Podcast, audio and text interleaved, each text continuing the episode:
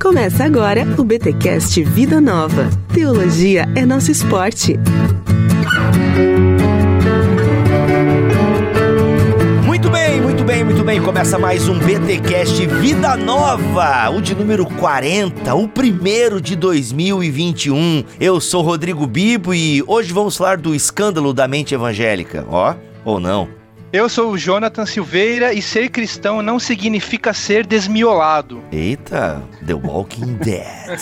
Eu sou o Jonas Madureira e sou só um amigo do Jonathan Silveira, Jonathan Silveira e do Bibotalk. Olha aí, olha aí. Gente, eu tenho que confundir, eu tenho que cuidar aqui para não ficar confundindo Jonas Madureira com Jonathan Silveira. É hoje que eu chamo Jesus de Genésio, hein? E eu quase chamo Jonathan de Jonas. Eita, nós. Aí quando o cara já troca tudo, mas vai dar tudo certo. É Jonatas e Jonas. Vai, e se, Não, Jonathan. Jonathan. Jonathan. Meu Deus, ô gente, não, é, é dois anos gravando, já sei lá quantos anos. É, vai dar tudo certo, vai dar tudo certo. Hoje estamos aqui para falar de um lançamento, um refresh. Como é que a gente pode chamar esse livro aí? Uma segunda edição, mas eu queria um nome mais legal, um nome mais impactante. Um rebuilding, nada a ver. Um remake. O que, que é que a gente tem aqui, Jonathan? O que, que é que a gente que a Vida Nova lançou e relançou e o que, que a gente tem vai ter em mãos aqui em 2021? Olha só, Bibo, a Edições Vida Nova publicou o livro Filosofia e Cosmovisão Cristã do J.P. Morland e do William Lane Craig. Lá em 2005 saiu a primeira edição. Uhum. A igreja já conhece esse livro, o público brasileiro já conhece esse livro, uma obra acadêmica densa na área de filosofia, né? E recentemente os autores publicaram uma nova edição, assim, uma edição completamente renovada. Eles, eles incluíram três novos capítulos, eles ah, atualizaram vários argumentos, refinaram vários pontos de vistas deles, eh, inclusive revendo várias referências bibliográficas também, ou seja, atualizando, atualizando mesmo o livro, né? Uhum. Então nós decidimos republicar agora a obra, colocando todas as novidades que há aí na, nessa nova edição. Uhum. Segunda edição ampliada e revisada. Ou seja, a galera que tem a primeira edição, um clássico aqui da filosofia e teologia, por assim dizer, e essa relação cosmovisão cristã, agora tem uma segunda edição que não é só mudou a capa, mudou a fonte dentro. Não, realmente tem uma ampliação e uma revisão. E a revisão, se tratando de filosofia, é, aliás, qualquer área da ciência, né? É sempre muito importante. Então, galera que tem a primeira edição, eu sinto informar vocês que a segunda edição está, olha aí, ampliada e revisada. E hoje, para você que não conhece essa obra, você que não tem conhecimento ainda sobre esse diálogo da filosofia e teologia, a importância do intelecto na vida cristã, a gente vai bater um pouquinho esse papo. Ô, Jonathan, só lembrando aqui, é, o que, que você lembra, assim, porque você participou desse projeto, você tá, todo, né, você tá todo faceiro e tal, você trabalhou nas atualizações da segunda edição, né? O, o que que tu pode adiantar pra gente aqui, até pra galera que tem a primeira edição, que talvez conheça a obra, ah, interessante essa atualização, interessante essa, essa revisão aí. O que que você lembra, assim, de cabeça que, que pode nos falar agora? Bom, é, realmente eu tô muito faceiro, como você mencionou, porque, em primeiro lugar, porque eu sou um grande fã do Morland e do Craig, eu acompanho eles há, há vários anos, o Craig principalmente, eu devo muito a ele no que tange a minha. ao entendimento teológico saudável, no que tange também a uma. a defesa da No fé. tocante? tocante. eu achei que falando no tocante. Então, é, eu, eu devo muito a ele, venho acompanhando ele há muito tempo e eu tô muito feliz mesmo que essa obra vai ser publicada agora, a segunda edição, né? Então, aqui, resumindo, o que, que tem de novo nesse livro? Em primeiro lugar, como eu mencionei, são três novos capítulos. Tem um capítulo novo sobre as versões do dualismo de substância, Uhum. um capítulo sobre alternativas fisicalistas ao dualismo de substância e um capítulo sobre a doutrina da expiação, que é uma área em que o, o, o Craig tem trabalhado recentemente. Inclusive, ele publicou um livro faz pouco tempo só sobre a doutrina da expiação, que é uma defesa mesmo, uma, uma apologética sobre a doutrina da expiação. E ele decidiu incluir um capítulo agora nesse livro também. Mencionei aqueles outros dois capítulos sobre é, dualismo de substância e fisicalismo, que são áreas relacionadas também ao, ao estudo da mente e do corpo Eita. relacionado ao se o, se o, ser, se o, se o sujeito de consciência tem uma alma, tem, é, possui ou não um elemento imaterial, né? Então eles desenvolveram esse esses dois capítulos aí é a área do Morland, né? O Morland Uhum. trabalha bastante nessa área. Além disso, eles fizeram uma atualização geral nos argumentos, como eu mencionei, uhum. e eh, em relação à nossa edição em português, além de nós incluirmos todas essas novidades, a, a nossa edição em português passou por uma revisão total é, em relação à primeira edição, né?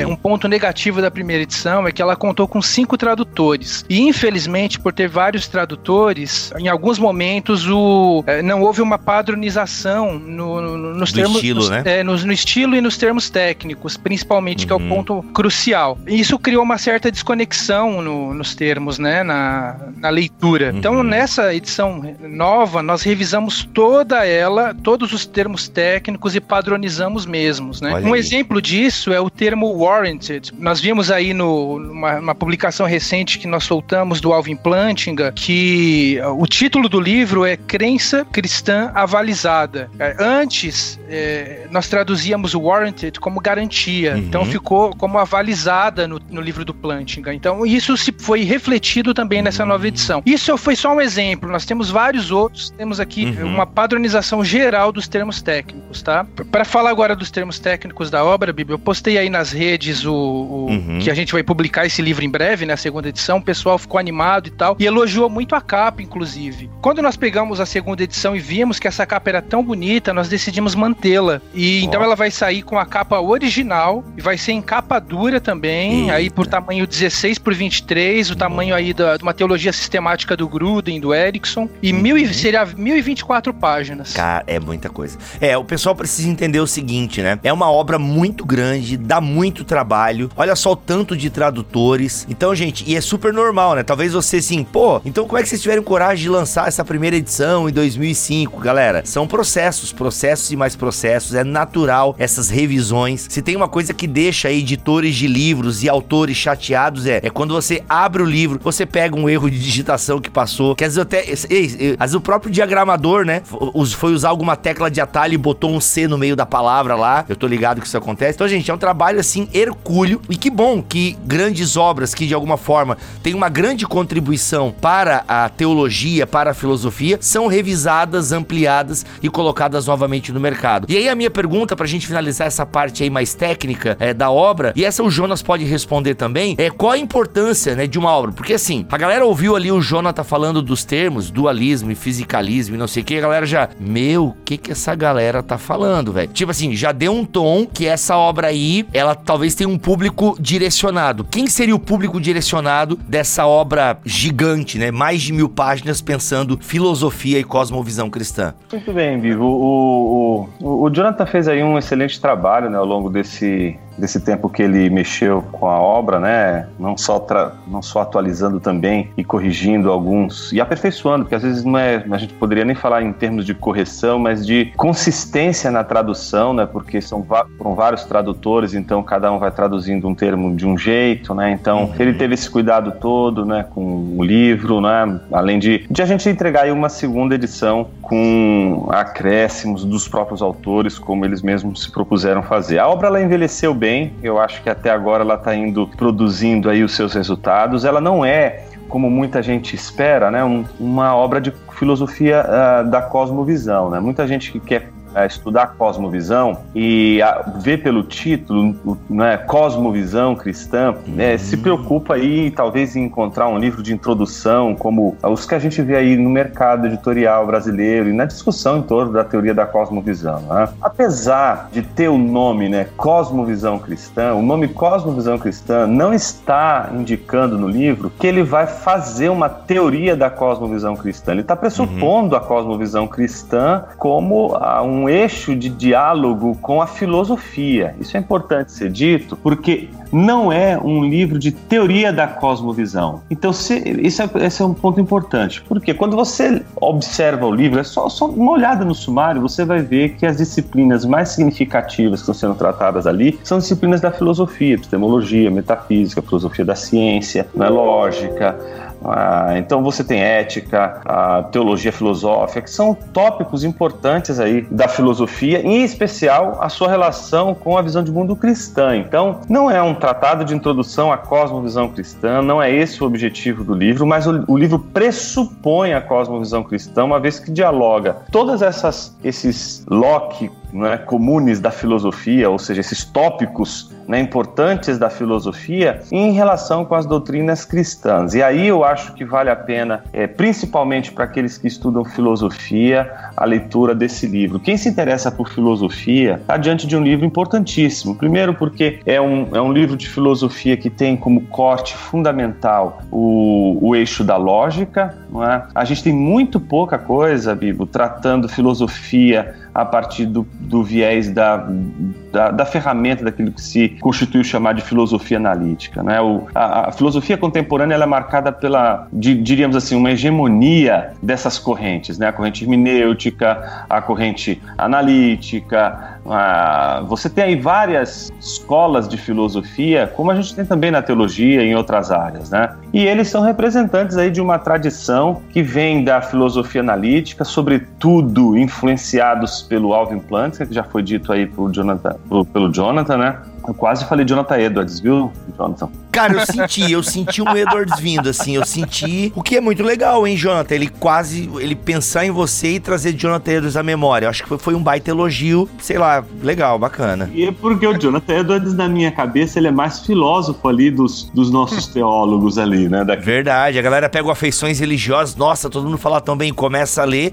Caraca, que, que, como, como é que é? Pronto, essa é, a, essa é uma das sensações quando você lê o Filosofia e Cosmovisão Cristã do Morland e do Craig, né? Uhum. Porque ele está tratando de filosofia. Então, por exemplo, você vê coisas como o dualismo de substância, que é um tema que você fala assim, puxa, por que, que ele está trabalhando esses temas, esses temas tão complexos? A gente vive uma influência enorme de uma mudança radical da antropologia antiga e medieval para a moderna. Por exemplo, na antiguidade você tem, você não tem esse dualismo de substância. A alma não é uma substância e o corpo outra substância. É? O que você tem é, na modernidade, a partir de Descartes, essa separação do corpo e da alma como se fossem duas separadas, duas uhum. substâncias separadas, uma coisa que é corpórea e uma coisa que é psíquica. Então está discutindo o dualismo dentro da questão da filosofia da mente e discutindo aqueles pontos atuais hoje que são importantíssimos para uma discussão, por exemplo, sobre cosmovisão, inclusive, uhum. que é a, a, existe uma coisa chamada alma. Se eu abro uma pessoa da cabeça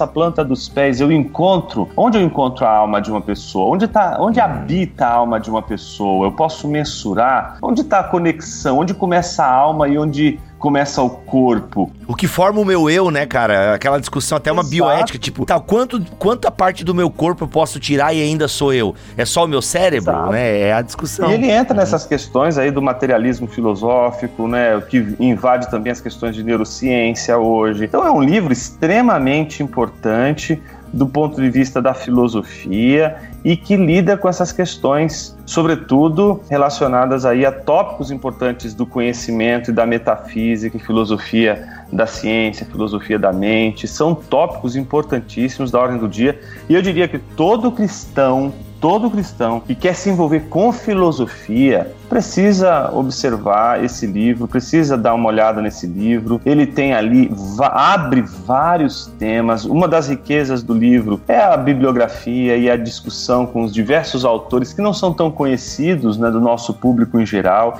Então, vai ampliar a bibliografia dos estudantes de filosofia que querem é, se envolver com filosofia e fé cristã. Então, é um excelente livro para quem, principalmente para quem se interessa por filosofia. Uhum. Agora, não é um livro, é, digamos assim, que eu quero saber o beabá da filosofia né, pra, e a sua relação com a visão de mundo cristã. Não é. Ele é mais, Bibo, uma enciclopédia, uma, ele tem um valor mais de vademecum aí, né? Aquela ideia de você ter no, no livro o máximo possível de aberturas. Então, é um livro de, de consulta, não é só um livro que, né, é, um livro que você vai pegar ele de capa a capa, né, como se fosse um romance. Né, ele não é, não é, não é, não é o tipo de livro que uhum, eles ofereceram, uhum. né? Então é um livro que tem é, uma utilidade para diversos momentos, inclusive da vida e da formação uhum. de alguém. Né? Então é um livro para acompanhar mesmo o estudante né, ao longo da, do seu trajeto. Legal, muito bom. Então até eu puxo uma outra, a primeira pergunta que eu poderia fazer em relação ao nosso tema, né, filosofia e cosmovisão cristã é essa questão,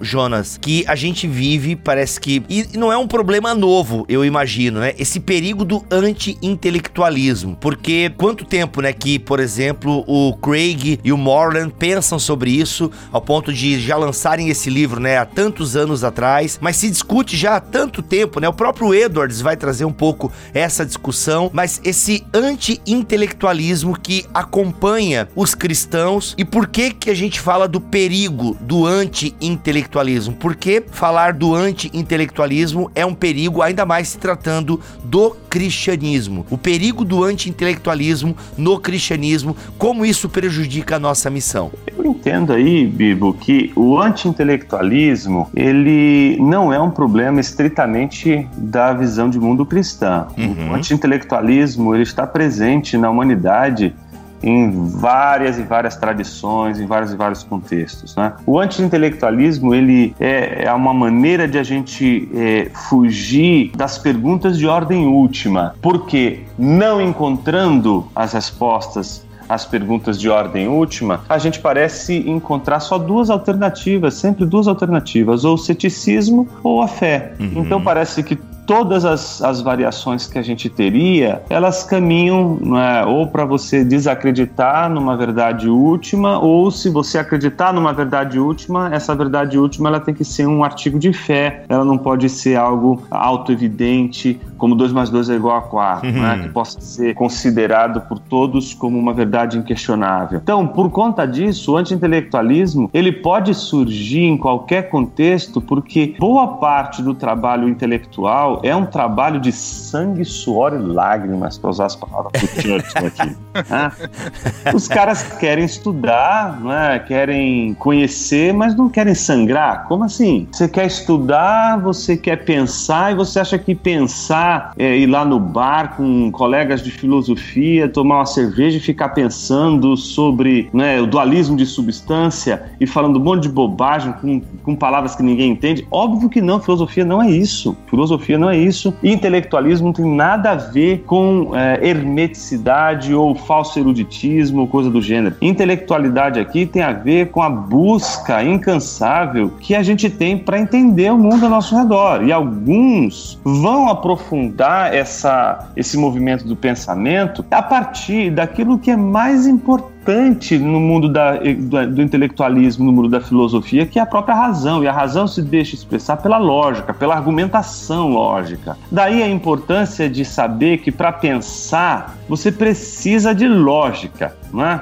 E muitas vezes as pessoas elas não são dadas a pensar seus próprios argumentos, a pensar logicamente. E aí aqueles que descobrem que o pensamento ele não, não é só um fluxo de sentimentos expressos em palavras, né? mas ele também é expressão do pensamento e possui uma ordem, aí você pode ter as mais diversas complexidades do pensamento. E algumas pessoas, em geral, ah, são completamente, é, eu diria assim, atingidas por uma espécie de ceticismo com relação à capacidade de conhecer algo e por isso afirmam o mistério logo de cara como fuga. Então, o mistério surge aí como um Deus ex machina, né? Aquela expressão antiga que é usada para se referir a uma espécie de escapismo. Né? Na hora em que eu não hum. consigo responder as perguntas, eu recorro a uhum, Deus. Uhum. Não, é? não é bem assim.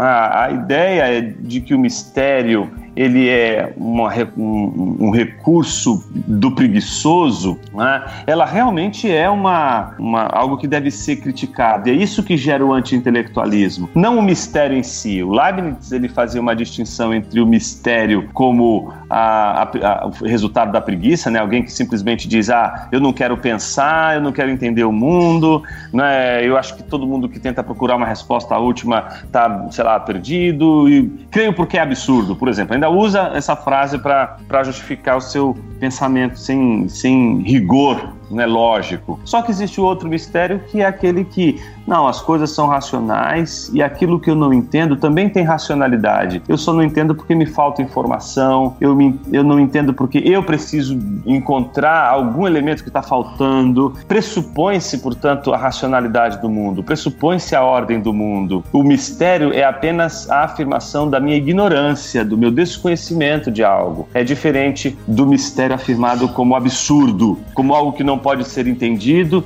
e todas as vezes que a gente tentar entender, a gente estaria construindo um castelo de areia. Então, nesse sentido, o anti-intelectualismo ele é nocivo, porque ele faz as pessoas acreditarem que se você escolher a vida nesses termos e pensar nesses termos, uhum. você é mais piedoso, né? Ah, eu vou entrar nessas questões de lógica, não vou ficar falando dessas coisas difíceis, com essas palavras difíceis que o Jonathan uhum. falou agora no início, porque meu negócio é uhum. é evangelizar. Aí pronto, aí você, você né, joga a, contra o intelectualismo, achando que o intelectualismo ele está contra a fé, contra a, evangelização, contra a missão da igreja, não tem nada a ver. Uhum. É, então, eu, eu acho que o, o, o, que o Jonas falou é muito verdadeiro e é, ele falou sobre, a, a, sobre como as pessoas muitas vezes apelam ao mistério e isso está diretamente relacionado à, à, preguiça intelectual e inevitavelmente ao fideísmo também, né? porque é, é a ideia de que a fé pela fé responde de tudo, eu não preciso estudar, eu não preciso é, ser uma pessoa que reflete sobre as, sobre as questões últimas da vida e o que importa mesmo é evangelizar e eu não preciso entender a minha fé. E é justamente esse o perigo que o, que o William Lane Craig e o J.P. Morland destacam aí logo no, no início do livro, e citando inclusive o Charles Malik, que foi um, um acadêmico, um estadista importante. E essa citação do Malik logo no início,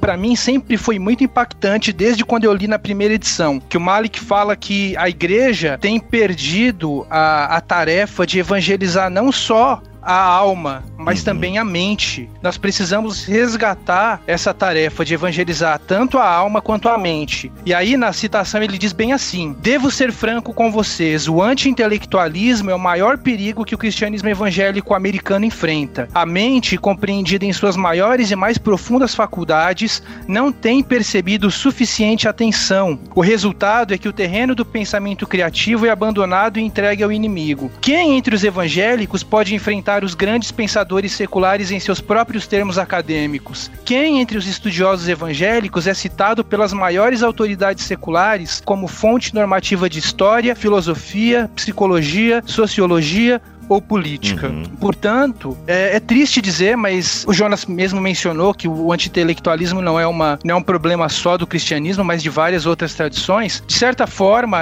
existe muita superficialidade na igreja brasileira. Né? Infelizmente, as, nós somos, vamos muito atrás de trivialidades, não nos dedicamos muito a, a, ao pensamento é, mais profundo, a compreender as questões últimas da realidade e simplesmente nos tornamos pessoas superficiais, né? O que é uma tristeza. Uhum. Sim. Eu acho assim, como a gente tá vendo aqui, esse livro, o Jonas até já mandou a letra. É para quem se interessa por filosofia. Aí a gente pensa o seguinte: é importante um cristão se interessar por filosofia? Bem, eu penso que sim, pelos motivos que falamos anteriormente. A missão da igreja é muito ampla, né? Se a gente acha que a missão da igreja é ajudar o pobre, que eu creio que faz parte da missão da igreja. E falar Jesus te ama, sendo bem simplista aqui para ficar bem, para todo mundo entender, para dizer que assim, mas eu não entendi o que você tá falando. A missão da igreja, gente, ela tem que alcançar, e aqui me corrijam se eu estiver errado, ela tem que alcançar as várias camadas. Vou usar essa expressão aqui, não sei se é melhor, mas as várias camadas da sociedade. E como foi falado aqui, né, o, o, o vô do Terence Malik aqui, esqueci o, o cara, o Malik ali.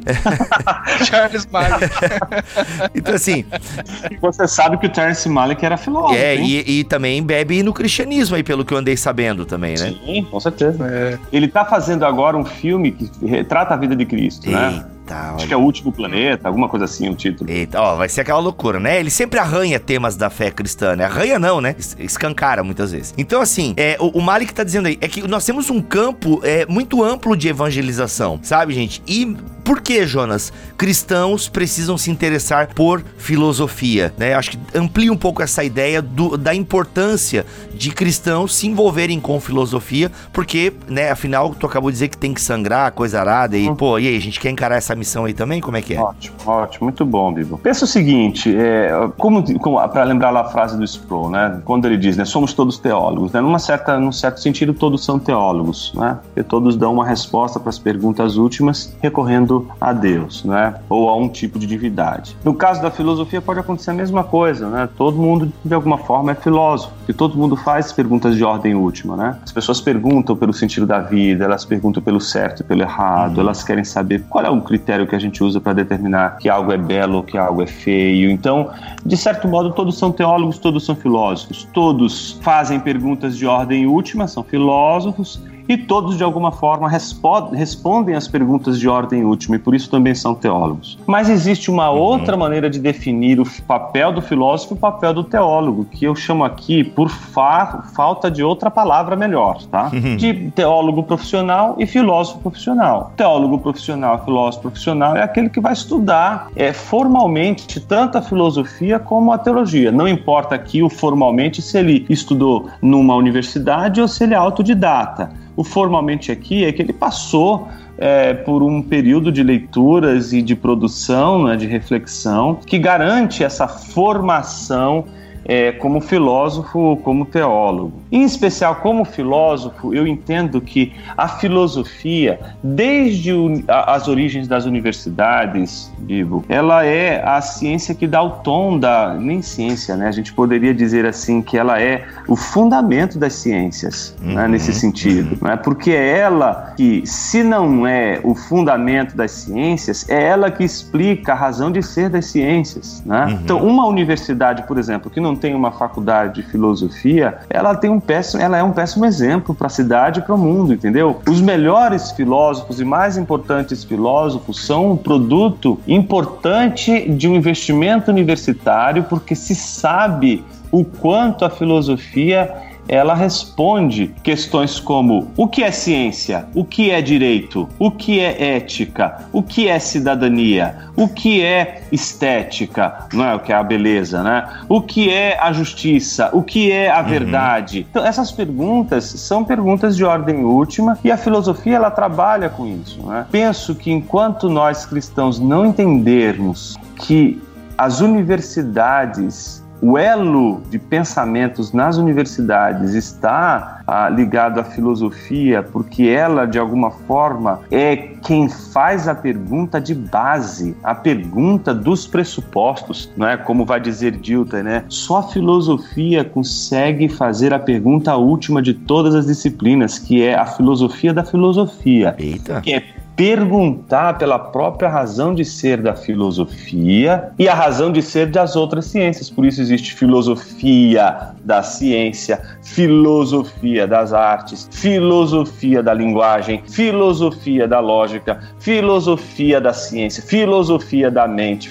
Todas essas filosofias, elas são rudimentos, elas lidam com os pressupostos, com a maneira de se engajar ah, o pensamento principalmente no contexto na época que a gente vive. Uhum. Parte desse movimento nos Estados Unidos foi importante, é, e aqui o, o, Jonathan lembrou o nome do Plantinga, né? não só o Plantinga, Plantinga ele foi o grande ícone ali, mas outros tantos filósofos cristãos que estavam envolvidos com ele, na, desde a década de 70, com aquilo que se tornou o revival da filosofia cristã nas universidades, porque, para você ter ideia, a filosofia foi tratada como basicamente uma visão de mundo ateísta. E sendo que é, é, a, a, tradição da filosofia é marcada não pelo ateísmo, né? ela pode ser marcada pelo teísmo e pelo politeísmo, pelo deísmo, mas ela é muito menos influenciada pelo ateísmo. Né? Então, nesse sentido, levando em consideração toda a tradição da filosofia, se perguntou por que a filosofia se tornou assim tão cética, tão ateísta. E aí esses filósofos como Plantinga e aí o Craig ele está dentro dessa chave, essa hum. frase que o Jonathan citou do Mali, que representa isso, né? Ele representou, junto com esses filósofos todos, não tanto o trabalho do apologeta, é? porque o apologeta ele faz a defesa da fé cristã, tanto na esfera pública como dentro da igreja, ele ajuda na concatenação, na firmeza das doutrinas centrais da fé cristã. Mas o filósofo, ele na esfera pública, ele produz a filosofia, é? e aquela produção filosófica dele vai influenciar as mais diversas áreas do saber. Então, quando você vê um Como um cristão, mostrando que a filosofia cristã ela é robusta, isso animou ah, filósofos e grupos de pesquisa ao redor do mundo, desde Oxford e hoje no Brasil, em vários lugares do mundo, hoje, principalmente ocidental, você tem aí os debates sobre a existência de Deus, sobre a possibilidade ah, de se pensar a relação entre ciência e fé de uma maneira muito mais aberta do que na década de 70 e 80. Hoje, graças a eles, a gente tem acesso, a gente pode entrar nas universidades e defender essas teses com um pouco de mais, um pouco mais de, uhum. de abertura do que antes. Meu ponto aqui para fechar é que a gente não está aproveitando essa oportunidade que eles fizeram. Se a gente não estudar filosofia sério, estudar filosofia sério é igual estudar grego, tá entendendo? Ou você pode, sei lá, enrolar no início, mas você não vai conseguir ir muito adiante se você não estudar todo dia o grego, tá certo? Uhum. Se estudar uhum. o grego só para identificar as palavras gregas no texto, você vai conseguir fazer isso com facilidade, mas aprender o grego para valer, aí você vai precisar estudar o grego todo dia, você tem que aprender aquela linguagem, você tem que aprender os métodos, tem que estudar aquilo ali. A mesma coisa a filosofia. Então, como a filosofia trata de questões últimas, as pessoas acham que estudar filosofia é só falar dessas questões abertamente sem técnica. E é isso que o Craig faz com esse livro. Ele dá pra gente o, o, o aparato técnico para falar filosoficamente e para, obviamente, é, despertar os cristãos para esse trabalho público da filosofia, entendendo o quanto um filósofo pode influenciar pessoas. Uhum, uhum. É, influencia mais do que a gente imagina, né? Acho que a, a, compreensão da maioria das pessoas é que os filósofos são aquela galera que fica lá sentada em puff, né? E discutindo coisas é, inacessíveis que não dizem respeito ao dia a dia das pessoas. Acho que basicamente essa é a, é, é a visão que a maioria das pessoas tem dos filósofos, né? Aquela galera que fica é, com a mão no queixo, Inclusive, o avatar do Jonas é, é quase uma pose aí do, do filósofo de Rodin aqui. Então, assim, que é essa galera, né, que tá ali pensando e que fica andando, caindo em buraco, né, porque tava pensando demais. Então, assim, é, é a visão que a galera tem. Não, isso aí não é para mim. Mas então, se eu entendo a tua fala, Jonas, é, existe um campo que precisa ser preenchido é com a mentalidade evangélica. Eu sei que tu explicou no começo do nosso podcast, Jonas, mas eu queria entender um pouco melhor. É aí que vem a ideia do Craig e do Morland. Meu Deus, agora falei em línguas aqui, hein? Do Craig do Moreland. Ô, oh, cara, não consigo falar esse sobrenome aí, Moreland. Moreland. Moreland, esse aí. É aí que vem a ideia de colocar o cosmovisão cristã, tipo, eles querem dialogar a filosofia com a cosmovisão cristã, ou eles querem ensinar a gente a pensar filosoficamente, mas dentro de uma cosmovisão cristã. Ou nada a ver a minha pergunta. Também tem essa possibilidade também. Não, eu, eu acho, eu acho que a, o recorte que o Jonathan fez da fala do Malik expressa muito bem o que eles estão fazendo. Uhum. Olha, quando você, você usa filosofia para um sermão, usa filosofia como uma estratégia para abrir o diálogo com uma pessoa, você não está fazendo filosofia, você está usando a filosofia. O que o Malik faz no, na, na fala dele, que que o Jonathan leu pra gente aí, é dizer o seguinte: quando é que a gente vai entrar no campo dos filósofos, entendendo a linguagem deles e, no meio dessa, desse universo de linguagem deles, apresentar a visão de mundo cristã como uma resposta plausível, filosoficamente sustentável, como uma opção, entende? Porque imagina o seguinte, Bibu, as pessoas vão estudar filosofia uhum. hoje na universidade, quais são os autores e filósofos e teóricos que elas vão estudar? Então, se você começa a criar plausibilidade no sentido de você mostrar uhum. que é robusto o pensamento cristão, mas ao mesmo tempo entender que o pensamento cristão ele, é, ele não é um pensamento por natureza filosófica. A gente tem que tomar muito cuidado porque é isso que faz o cristianismo ser gnóstico quando você transforma o cristianismo numa filosofia, numa, apenas num conjunto de ideias, né? Então uhum. não é isso.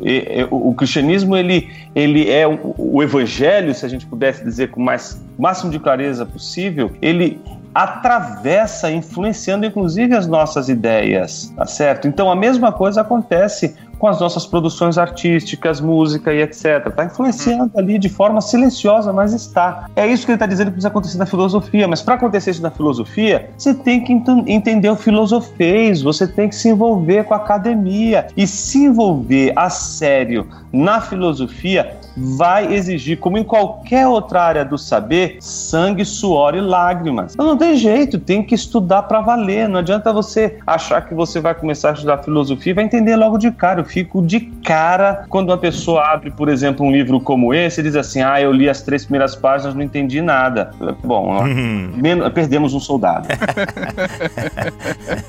bom, bom, bom demais. Eu acho que isso também está muito ligado ao que os próprios autores mencionam logo adiante no que, no que se refere à importância da filosofia. Um dos motivos que eles apresentam para se estudar a filosofia é justamente porque ela, ela pode elevar a ousadia e a autoimagem da comunidade cristã em geral. Então eles dizem o seguinte: é, a comunidade cristã ou os cristãos individualmente, eles só vão ser mais respeitados na arena pública. E aqui eu faço um parêntese: ser mais respeitado na arena pública não significa que, ah, porque você sabe mais, você tem mais conhecimento acadêmico, então significa que mais pessoas vão se converter ao evangelho. Não, não tem nada a ver com isso. Significa que a presença cristã na arena pública vai ser mais respeitável, vai, vai ser é, os cristãos vão saber dialogar mais com as pessoas, né? Ah, então, eles, eles dizem que é, estudar filosofia, se engajar no pensamento acadêmico, gera uma respeitabilidade na arena pública. Se nós desenvolvermos isso, se nós tivermos mais bagagem intelectual, se produzirmos bons cientistas, bons escritores,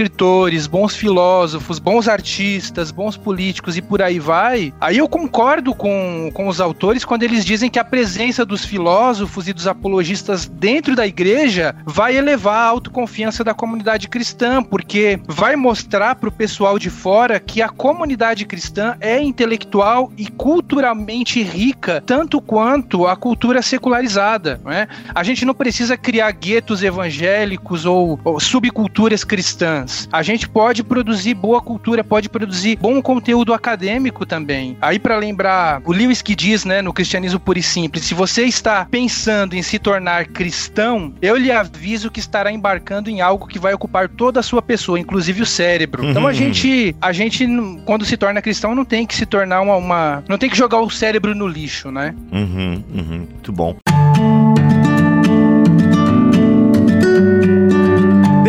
Falar em William Lane Craig, eu penso que a maioria dos ouvintes aqui do Bibotalk já ouviu falar esse nome e geralmente associam William Lane Craig à questão da apologética, até porque Edições Vida Nova já lançou algumas obras uh, do Craig nessa área da apologética, até recentemente, ou agora eu tô tão perdido cronologicamente, porque 2020 bagunçou tanta cronologia do tempo, né? Daí veio Dark também. Eu sei que o Jonas tá aqui curte Dark e tal. Maravilhoso. Maravilhoso, né, mano? Olha aí. Você gostou do final, Jonas, de Dark? Curtiu? Cara, eu gostei mais da segunda temporada. O final eu fiquei contente, eu achei que eles não, não fraquejaram no final, mas eu acho que em termos de encadeamento, eu achei que a segunda temporada foi a melhor. Mas eu achei que, no geral, Olha. ela é uma série que tira a gente do mais do mesmo. Tem muita coisa boa ali. É verdade. Olha, então, então o Em Guarda, né? Teve aí, pra mim, na minha. Não sei se foi a última coisa do Craig que vocês lançaram, se foi uma revisão do Em Guarda, ou eu tô mega não. desatualizado também aqui. Não, teve aquele de capinha branca, que esqueci o nome. Isso. Respondendo razão da nossa fé. Razão da nossa fé, justamente. A gente até fez um podcast ano passado. Então, é, o Craig é conhecido como um, um, apologeta, por assim dizer. Então, que serviço a filosofia presta na apologética? Se é que eu posso elaborar a pergunta dessa maneira. É uma ótima pergunta. De, de fato, para quem estuda apologética, inevitavelmente vai esbarrar na filosofia. Por quê? Hum. Porque quando você lida com apologética, você vai lidar com questionamentos, com objeções que são suscitadas por céticos da, da fé cristã, por ateus, e inevitavelmente essas objeções e esses questionamentos estão diretamente ligados aos questionamentos de ordem filosófica. Então, hum. se você vai responder a ah, como é que eu sei que Deus existe, inevitavelmente a filosofia fala sobre isso. Como é que eu lido com o problema do mal? Se Deus é onipotente e amoroso, por que, que o mal existe? A filosofia fala sobre isso também. É, e além disso, a filosofia nos dá recursos intelectuais para identificar falácias, erros de raciocínio e elucidar melhor também as questões que são apresentadas. Portanto, a filosofia é de fundamental importância para a apologética. Eu acho que também a, essa questão toda da relação da filosofia com a apologética é interessante, porque, e eu acho que essa é a grande virtude da obra aí, né? Porque ela lida com, as, com a argumentação, né? E eu acho que hoje é, boa parte dos nossos manuais, de, inclusive de discussão entre filosofia e cosmovisão cristã, é bastante tratadas. São, é, eu acho que o foco maior está sempre nas questões existenciais, aquelas questões quentes da filosofia, há um sentido para a vida, né? como se lida com, com esses fundamentos né? estéticos, éticos, né? E, enfim. Eu acho que essas questões são excelentes, são importantes, mas existem outras questões de fundamento que são às vezes deixadas de lado, como por exemplo, a questão da lógica. Uhum. E eu acho que esse livro presta um grande serviço para o contexto que a gente vive de cristãos que querem estudar filosofia, que é, acham que vão fazer um bom serviço, um bom estudo filosófico, analisando ou estudando a filosofia sem recorrer à lógica preterindo a lógica. O estudo da lógica é fundamental, não só para fazer ciência, mas para inclusive para fazer filosofia. E aí, nesse sentido, eu acho que ele supre uma lacuna, inclusive dos seminários de teologia. É? A gente fala tanto sobre retórica, a gente fala tanto sobre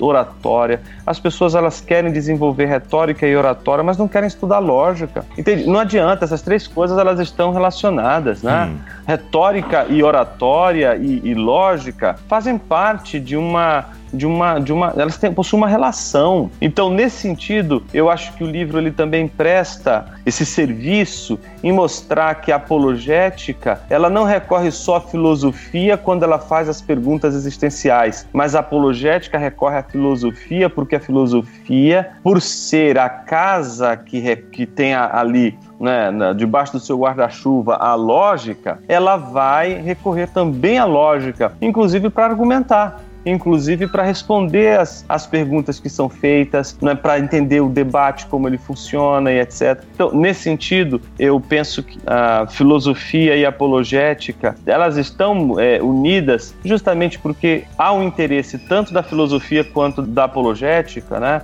a, com relação à lógica, com relação à argumentação. Uhum.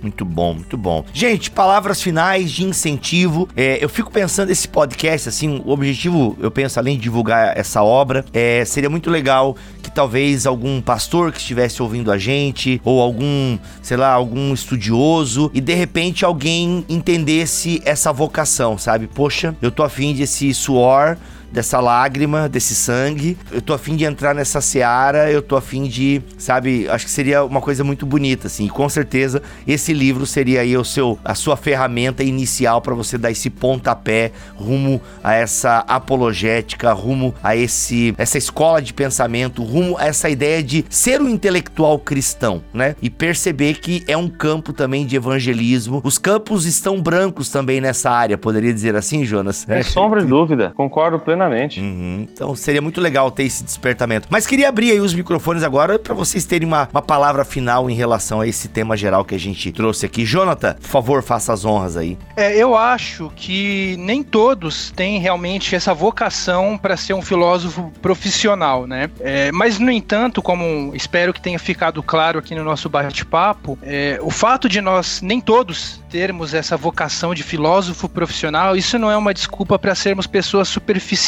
porque Deus não quer isso da gente. Deus não quer que sejamos pessoas rasas. Ele quer que a gente se aprofunde na sua palavra, nos estudos também, compreendamos quem ele é, o que é a realidade, enfim, que a gente pense sobre, sobre Deus e sobre o mundo, não é? Então, por mais que nem todos tenham essa vocação, sem dúvida é uma obra que, que nos instiga e nos dá o gostinho da filosofia, nos ajuda a pensar um pouco sobre essa questão. E mais, quando nós fazemos isso, quando nós nos empenhamos na, no estudo, na, na, na, em ter uma vida intelectual robusta, uma vida intelectual substancial, nós devemos lembrar que nós fazemos isso para a glória de Deus, né? Seria um erro dizer que nós fazemos isso simplesmente para benefício próprio, né? Considerar o estudo filosófico filosófico como, como um fim em si mesmo. Isso é um grande erro. É, eu lembro até do, do que o Lewis diz, né? Ele fala da, da poesia, mas acho que a gente podia, poderia transpor isso para filosofia também, que ele diz que aqueles que leem poesia para melhorar a mente nunca melhorarão a mente lendo poesia. Então acho que o mesmo serve para filosofia. Quando o objetivo central para estudar filosofia é o mero aprimoramento intelectual, sem se preocupar com o deleite em Deus, entendendo que ele é o autor de toda a verdade, então como cristãos nós perdemos de vista o papel da filosofia que deve ser feita para a glória de Deus. Então seja como filósofo profissional, ou seja como, digamos assim, um cristão ordinário, a gente precisa pensar sobre Deus e sobre o mundo de maneira a, a glorificá-lo. Eu quero reforçar aí a fala do, do Jonathan. Eu acho que é, todas as vezes que a gente encara a filosofia como uma, uma mera ferramenta para aperfeiçoar a minha linguagem, aperfeiçoar a minha comunicação, a gente deixou é, escapar pelos dedos os grandes benefícios que a filosofia traz, não só para quem quer é, ser um filósofo profissional, mas para quem quer ser pastor, para quem quer ser missionário, para quem quer ser um advogado, para quem quer ser um médico melhor, um pai melhor. E eu vou dizer o porquê. A filosofia, ela não é só uma disciplina que a gente estuda para organizar a nossa mente no mundo das disciplinas, dos saberes universitários. A filosofia ela aprimora a nossa, os nossos, eu, eu vou chamar aqui, né, de sensores intelectuais, né? Uhum. A nossa maneira de apreender o mundo, de ler um livro, de assistir um filme, de ouvir uma mãe que acabou de perder um filho, perguntando para você sobre o sentido da vida e depois de ter passado o luto, quer entender o porquê do sofrimento ou as dúvidas e angústias de um estudante universitário que chega para você dizendo: "Pastor, eu tô numa crise porque eu sempre fui criacionista, mas eu tô sendo bombardeado com teses que não são criacionistas, e eu ouço um dizer que é possível você é, ser cristão e abraçar o evolucionismo, outras vezes eu escuto o contrário, dizem que não dá, eu estou angustiado com isso. E aí eu acho que a filosofia ajuda você a ser sensível para os problemas de uma maneira mais precisa e mais profunda. Eu acho que a filosofia ela ajuda, inclusive, aí eu vou falar do meu, do meu campo de ação, que é como um pastor de uma igreja, me ajuda a ser sensível aos problemas mais marcantes da vida humana. A filosofia ajuda você a fazer a pergunta certa. Ela não é tanto, ela não é. Eu acho que todas as vezes que você usa a filosofia para responder, você está usando ela mal. Ela não é usada para fazer, para dar respostas. Ela deve ser usada para fazer perguntas e boas perguntas. E às vezes o que a gente precisa é entender em primeiro lugar um problema, porque quando a gente consegue entender bem o problema, a gente consegue descobrir o que é uma boa resposta e o que não é uma boa resposta. E eu acho que a filosofia ela faz a gente em primeiro lugar, se a gente estuda a sério, a gente se colocar no nosso lugar. A gente já sabe, a filosofia é um exercício de humilhação. Ela não pode ser um exercício de arrogância. Ela tem que ser o contrário. Uma vez que você começa a estudar filosofia, a sua preocupação é com a verdade, não se a pessoa leu 300 mil livros. Então, por isso, se o cara leu 300 mil, mil livros e uma pessoa que não leu, leu, leu livro nenhum, ela apresenta as duas uma questão existencial, elas estão pensando. E é, e é isso que faz o filósofo interessa para o pastor que também estuda filosofia. Interessa ouvir esse clamor da alma pelas perguntas de ordem última. E é aí que eu acho que um livro como esse é imprescindível, é fundamental. Esse livro me ajudou também numa época em que eu estava bastante envolvido na graduação em filosofia e me preocupava olhando para um lado e para o outro, dizendo: puxa, mas quem são os, os pastores que, estão, que conhecem filosofia, que estudam filosofia? Quem está aqui que pode me ajudar a dialogar nessa universidade? Não numa época, Bíblia, em que não tinha, não tem esse, essa, essa, esse, essa variedade de publicações na área de filosofia e filosofia cristã como a gente tem hoje. Doiverd nem era falado, nem era mencionado na época. Ninguém, se ninguém falava em Doiverd na época. Tinha um ou outro que tinha trazido Doiverd para o debate entre muros, dentro do primeiro lugar, dentro do contexto da teologia, mas nunca fora. Então, a, a gente sabe que a gente tem uma missão hoje, e essa missão, ela busca, sobretudo no contexto das grandes cidades, em atender ao clamor desses jovens que buscam fundamentos para sua fé e um pastor que simplesmente é, é anti-intelectualista e que simplesmente é contra os estudos, ele vai perder os jovens e eu acho que vai perder os jovens por aquilo que não deveria, que é um pecado maior, sua própria arrogância. Porque o anti-intelectualismo, ele parece piedoso, mas na verdade o anti-intelectualismo é só uma outra face da arrogância e do princípio de autossuficiência do homem que não quer admitir que ele não sabe e precisa aprender. Eita, isso é frase de outdoor, hein? Frase de outdoor. Olha aí, bom demais, bom demais. Muito bom. Gente, é isso. A gente fez uma pequena, né, uma introdução aqui. Queremos motivar você nesse campo do conhecimento. É, filosofia da filosofia, achei. Fiquei pensando nisso, cara. Agora nada a ver com o assunto aqui. Agora, é, o editor, põe aí uma musiquinha de conversa aleatória agora. Porque, cara, filosofia da ciência, filosofia da teo, né, filosofia teológica e a filosofia da filosofia. Pô, eu fiquei pensando nisso agora. Pois é. Muito bom. Esse aí, esse aí, Bibo, vai ser o tema, inclusive, do meu pós-doc, que eu estou debruçado sobre essa questão. Quem fez, quem elaborou essa questão foi um filósofo oh. que foi filho de pastor, não é? Que é, da, é de uma tradição reformada. Ele não é obviamente um, uma figura assim é, conservadora, mas ele está dentro do espectro da filosofia e da ciência de uma maneira muito interessante, como um dos mais importantes nomes para as origens e a recuperação da filosofia como da hermenêutica como uma questão filosófica, que é o Dilthey. Ele foi o primeiro a, a escrever sobre exatamente a essência da filosofia como uma filosofia da filosofia. Por isso que ele trouxe o tema da cosmovisão para o debate, porque ele foi capaz de mostrar que a própria filosofia ela está mergulhada numa cosmovisão e ela não é alheia, ela não é neutra, ela não possui um, um grau zero. Nossa, caramba, isso vai ser o teu pós-doc. Pois ó. Meu Deus.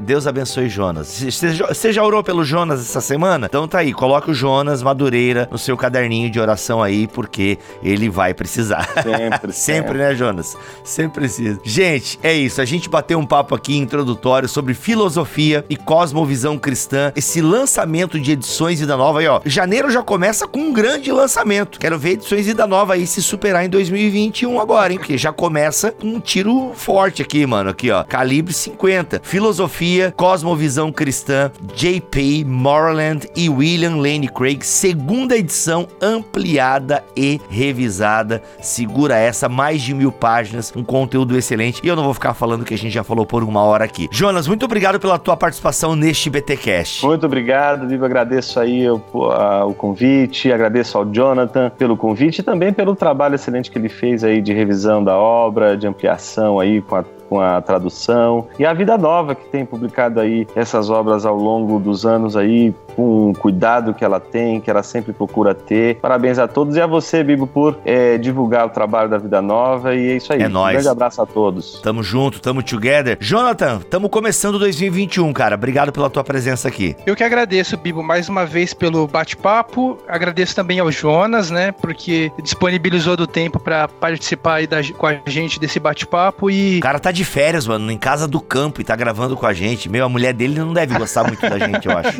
ah, vai fala baixo que ela tá dormindo, senão ela acorda. Eita.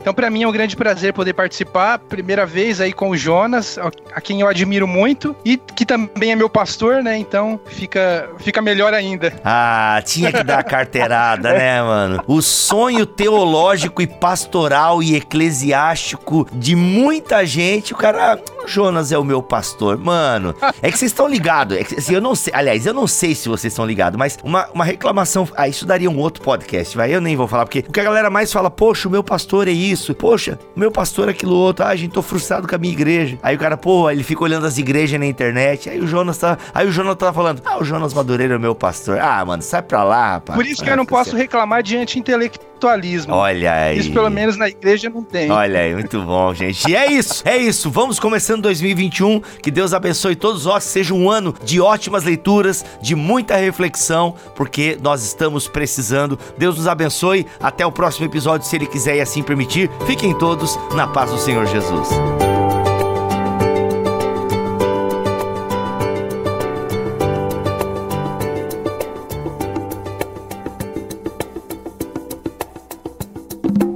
Este podcast foi editado por Tuller Bibotalk Produções.